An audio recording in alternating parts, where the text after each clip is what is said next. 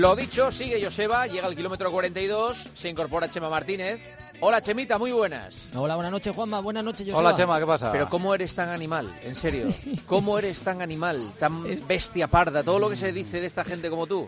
Estoy muerto, estoy fundido, o sea, qué locura. Lo que es la, actitud y, la mente, ¿eh? Fíjate que, ya os conté la semana pasada que venía de Islandia súper cansado, pero, muy feliz y, lo que es mantener una actitud positiva, ¿no? Eh, al final he corrido eh, este fin de semana que fíjate, ha sido increíble, eh Juanma y Joseba, o sea, no os imagináis lo que supone volver a correr en Madrid, volver a, tener un evento con 30.000 personas, lo que ello supone, no os imagináis la ilusión que había en toda la gente que corría, y yo incluido, y, bueno, me lancé como uno más de esos 30.000 corredores que afrontaron los 10 kilómetros, la media maratón y la maratón. Y he disfrutado un fin de semana increíble, maravilloso, pero sí, estoy totalmente molido. No te puedo decir otra cosa. Salí en la media maratón.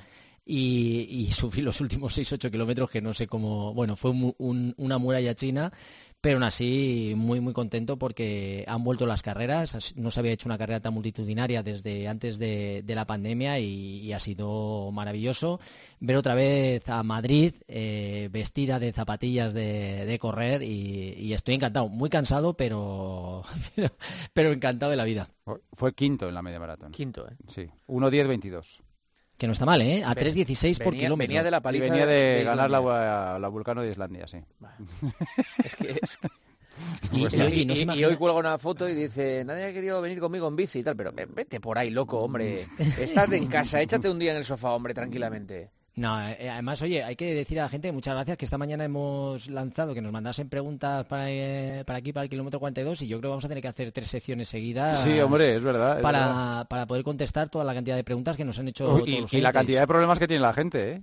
Porque cada uno te cuenta los suyos, claro, uno es la fastitis, otro es la, rodilla, el otro es no sé qué, el otro no sé cuánto, el otro que me duele tal, el otro que me duele cual. Bueno, pues iremos respondiendo poco a poco. Y también que hemos tenido en la feria muchísimos corredores con los que me he cruzado que nos seguían y que, que bueno, que seguían el kilómetro 42, que nos escuchaban y que la gente muy animada. Así que tenemos muchos oyentes entre todos los runners que, han corrido. Así que, bueno, hay que decir también que, que ha habido bastante nivel. Eh, la maratón la han ganado con, con 2 horas 10 eh, la eh, Godana, ¿no? Se llama el que ha ganado el, el Sí, yo tengo que reconocer que no, no, les conocía porque ahora hay tantos africanos, tantos atletas, eh, tanta densidad que resulta complicado. Y en, y en mujeres, Viteu, que hizo dos, dos horas 29 y, bueno, se llevaron la carrera. Luego en, en, los 10 kilómetros eh, ganó Carlos Mayo, que, está últimamente que se sale con 29.37 y, y Marta en mujeres con, con 34.42 y luego en la, la, media maratón, que fue la que corrí yo, Tony Abadía se la llevó y, Nuria Lueros en, en mujeres. O sea que al final participación de lujo para esta carrera y, como decía, yo creo lo más importante es que vuelven las carreras, una carrera multitudinaria de 30.000 personas entre las distancias de 10.000, media maratón y, maratón y ha sido, encima el tiempo nos ha respetado y, ostras, ya otra vez se vuelve a quejar los coches porque está parada la ciudad.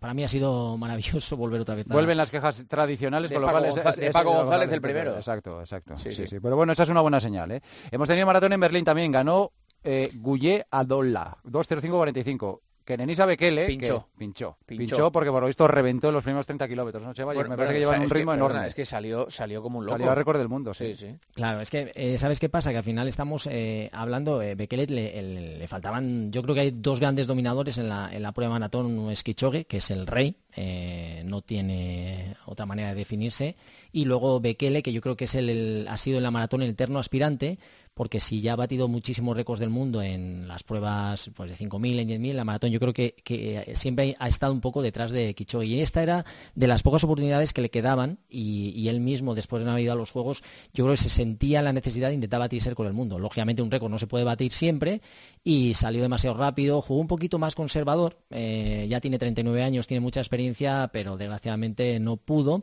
Y yo es que soy muy fan de, de. Al final pinchó, decimos pinchó, pero hizo 2 horas 6.46, que tampoco está nada mal, a 20 por hora durante esas 2 horas y 6 minutos que, que hizo, o sea, esos 42 kilómetros, que es una auténtica pasada. Tercero, o sea que, bueno, con esa marca no es ese récord del mundo que se esperaba, pero yo creo que está muy bien. Y Mujeres ganó Gebrelase con, con 2 horas 20, que es ir a 3.20 por kilómetro, que no está nada mal. Y, bueno, con una gran marca como lógicamente Berlín, que es la maratón de, donde tiene ese, ese récord del mundo. Y también este fin de semana hemos tenido eh, Campeonato de España 10 kilómetros en ruta. O sea, fijaros si ha habido atletismo de en, todos los sentidos, que ganó Merzugi con 29.40 y en mujeres Claudia Esteve, que esto ha sido en, Don Benito, una prueba de 10 kilómetros sobre ruta. Así que fin de semana de que hemos tenido de todo un poco. Muy bien. Vamos con la protagonista del día. Vamos. Es una de las deportistas más mediáticas que hay ahora mismo. No, la más. Es la que tiene el don de la ubicuidad, porque puede estar en diferentes sitios a la vez. Yo, la vi en todas partes. En las últimas dos semanas es probablemente el personaje público que más he visto. Sí, es verdad, es verdad. Es Susana Rodríguez, atleta paralímpica y doctora. Recordamos que nació en Vigo con albinismo, eh, una deficiencia visual en los dos ojos del 5 y el 8%, eso está considerado como ceguera, que empezó en el atletismo pero después se pasó al triatlón y ha conseguido ni más ni menos que el oro olímpico en Tokio, en los últimos Juegos Paralímpicos, tres mundiales, dos platas y dos bronces en campeonatos del mundo, dos campeonatos de Europa y además de todo esto es diplomada en fisioterapia y es licenciada en medicina por la Universidad de Santiago. Mucha gente la recordará porque salió en la portada de la revista Time. En aquel entonces hablaban de una doctora deportista paralímpica que ayudaba un montón a la gente en, los periodos de, de, la pandemia. Bueno, pues en esta vida tan azarosa que lleva, la semana pasada hizo el saque de honor en Balaídos, en Vigo, en su ciudad natal. El sábado hizo el saque de honor en el Bernabéu. Ayer corrió los 10 kilómetros, 42-28, y por la tarde estuvo en el baloncesto en el Real Madrid Obradoiro. y está en Vigo ya. Hola, Susana, muy buenas. Hola, ¿qué tal? Muy bien, y ahora está en la COPE. Eh, entrenar no entrenas, ¿no? Porque no, no tienes tiempo, digo yo. Bueno, hoy llegué a Vigo y me dio para hacer una horita de deporte, que es lo que estoy haciendo hasta que acabe las vacaciones el día 30. ¿En vacaciones haces una hora al día? Eh, hago descanso 15 días totalmente desde que pasaron los juegos y luego otros 15 días en los que hago pues cada día una hora de lo que me apetece, pues un día nadar, otro día correr, otro día bici, voy alternando sin instrucciones de mi entrenador ni nada. ¿Qué te ha apetecido hoy? Pues nada, hoy hice un poquito de elíptica porque bueno, tenía ahí las piernas un poco tocadas de ayer y otro poquito de bici. Ese 42-28, ¿eh? eh estamos hablando que el ritmo, para que os hagáis una idea, eh, es, tremendo. ¿A eh, cuánto sale el kilómetro? ¿4.20? 4.15. 4.15. Sí. Claro que ya hay que correr, ¿eh? O sea que, bueno, estamos ante una, para mí, una supermujer. Eh, y que lo que ha conseguido, cómo lo ha conseguido. Y desgraciadamente hay veces que, sale, sale, ¿no? Eh, se hace más conocida, pues, por diferentes motivos. Y, pero que lo que está haciendo Susana es una auténtica pasada, ¿no? Y, encima, pues, ser doctora también, que me parece maravilloso y, bueno, ejemplo para muchísima gente. Lo que no tenemos muy claro es si es del Celta o del Madrid, porque con tanto saque de honor es lo que nos ha quedado un poquito... Pues yo lo tengo clarísimo. A ver, yo, mi equipo de toda la vida de, estar viendo los partidos es el Real Madrid. Eh, ha nacido, diría Guas. ha nacido, Susana, ha nacido. Obviamente, el Celta es el equipo de mi ciudad y yo siento un enorme cariño por Vigo y, y por el Celta, pero bueno, es verdad que que el equipo al que siempre he seguido totalmente es, es el Madrid. Bueno, ha quedado claro. De todas formas, Susana tiene un defecto y es eh, un defecto mental. ¿Qué ha pasado? Pues que es la única persona capaz de casi casi arrancarle la cabeza al hilo del madridismo en el Estadio Santiago Bernabéu. Porque el zapato en el, en el saque de honor salió rozando la oreja derecha de Karim Benzema, que ahora mismo es el ídolo del Bernabéu. Y, encima luego casi le arranca la cabeza. Encima luego la acompañó, ¿eh? gentilmente. Susana.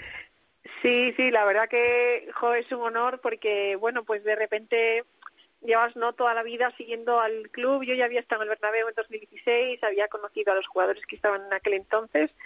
Y, bueno, pues este año con, el resultado de Tokio, ya un par de días después de, regresar a casa, me llamó el mismo tragueño para comentarme que me querían hacer un, un homenaje. Él no me había explicado del todo pues de qué se trataba y, hijo, pues imagínate estar allí en el Bernabéu con toda la gente, que no está lleno el estadio, pero en Tokio no había público. Y para mí, tanto el haber estado en Balaídos como en el Bernabéu, como ayer en el 10 kilómetros, pues es como sentir a la gente, ¿sabes? Porque allí en Tokio, pues... Había yo, estuve ensayando contigo Susana, también, Susana. Que, Susana, que casi le arrancas la cabeza a Benzema, que no, no, no pases esos layo por ahí. Bueno, que se hubiera apartado. Menos mal que, menos mal que no pasó nada. Que esa cabeza, eh, bueno, más las piernas valen muchos millones. Sí, te hubiera salido caro eh, el saque, te hubiera salido caro el saque. Eh, ¿Cómo llevas esta explosión de fama, esta explosión de, de, que hayas pasado a ser una persona tan conocida en España? Bueno, es raro porque al final yo llevo muchos años haciendo lo mismo, llevo toda mi vida haciendo deporte, eh, pues los últimos años estuve trabajando en Santiago mientras hacía mi especialidad, antes estudiando la carrera y mi día a día pues ha sido siempre pues igual de exigente y ha consistido en lo mismo. Y de repente pues no es como eso que tú llevas haciendo toda la vida pues mm, pues de un día para otro llama la atención no y pues es extraño pero bueno pues también vives experiencias bonitas conoces a, a gente pues genial. Yo este fin de semana en Madrid pues he estado con todo el equipo de, de Adidas, de compañeros, pues que a muchos les conocía de, de seguirles en las carreras y en los juegos y, y en las redes y les reconocí en directo y la verdad que un ambiente de compañerismo estupendo y eso pues son las cosas que, que te da esto, ¿no? Que, que hay que disfrutarlas. Oye, Susana, ¿tienes algún ídolo, hombre, mujer que te haya inspirado en, en estos años? Pues siempre es una pregunta muy muy recurrida, ¿no? Y, y yo Vaya, he tenido ya lo siento, muchos, ya lo siento.